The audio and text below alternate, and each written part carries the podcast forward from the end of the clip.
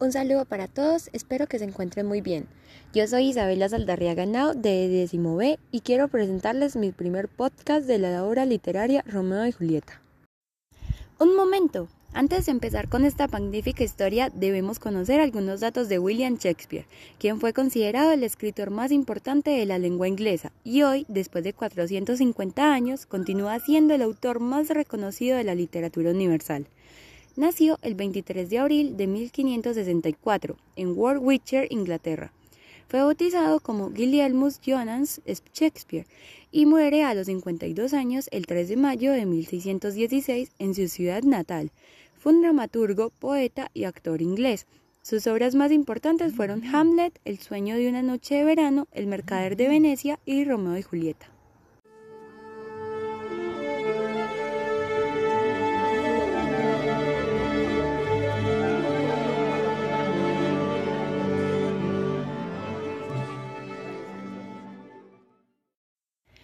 Ahora trasladémonos a la ciudad de Verona, en la Edad Media, para que juntos vivamos la trágica historia de amor entre Romeo y Julieta.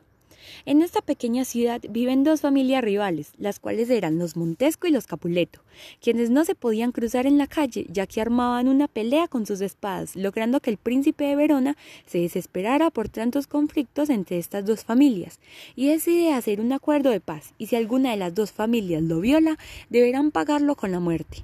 Mientras tanto, en la familia Montesco todos estaban preocupados, ya que Romeo, su único hijo, estaba demasiado dolido por el amor no correspondido por parte de Rosalinda, quien lo había rechazado. Su mejor amigo Mercucio, al verlo en tal estado, lo invita al baile de máscaras de la familia Capuleto, en el cual se celebraría el compromiso entre el conde de París y Julieta. Cuando finalmente Romeo y Mercucio logran colarse a la fiesta, Romeo ve a lo lejos a Julieta y se enamora perdidamente de ella. Más tarde va al jardín en busca de Julieta. Se confiesan su mutuo amor y se angustian, ya que sus familias se enteraban de esta relación, podían crear un conflicto mucho más grande del que traían hace décadas. Por lo tanto, decidieron mantener su relación en secreto junto con la nodriza de Julieta. Al día siguiente, los enamorados se encuentran en secreto y se casan en presencia del monje católico de Verona llamado Fray Lorenzo. Al poco tiempo de salir de la boda, Romeo se ve involucrado en una pelea de espadas en la calle principal entre su amigo Mercucio y Teobaldo, quien era el miembro más temido de la familia Capuleto. Romeo trata de detenerlos, pero Teobaldo mata a su amigo. Ante la angustia y desesperación de ver a su amigo muerto, Romeo mata a Teobaldo y por esa razón el príncipe lo exilia de la ciudad. El padre de Julieta habla con el conde y anticipa el compromiso. Al enterarse de esta decisión, Julieta acude desesperada al fray Lorenzo, quien le propone tomar una pócima que le ayudaría a aparentar que estaba muerta, cuando simplemente estaría en un estado de coma por 42 horas. Ella acepta, y el fraile le envía un mensaje a Romeo informándole del plan secreto.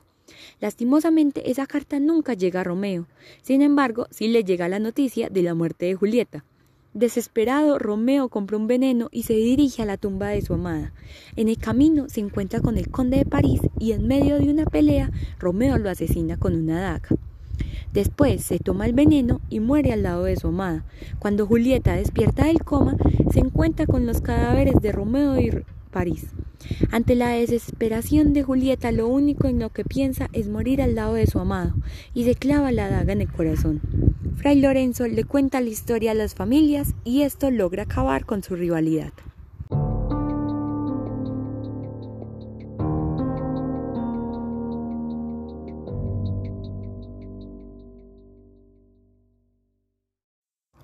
Podemos ver que los protagonistas de la obra llegaron a una situación en la que no fueron racionales y se dejaron llevar por el desespero del momento.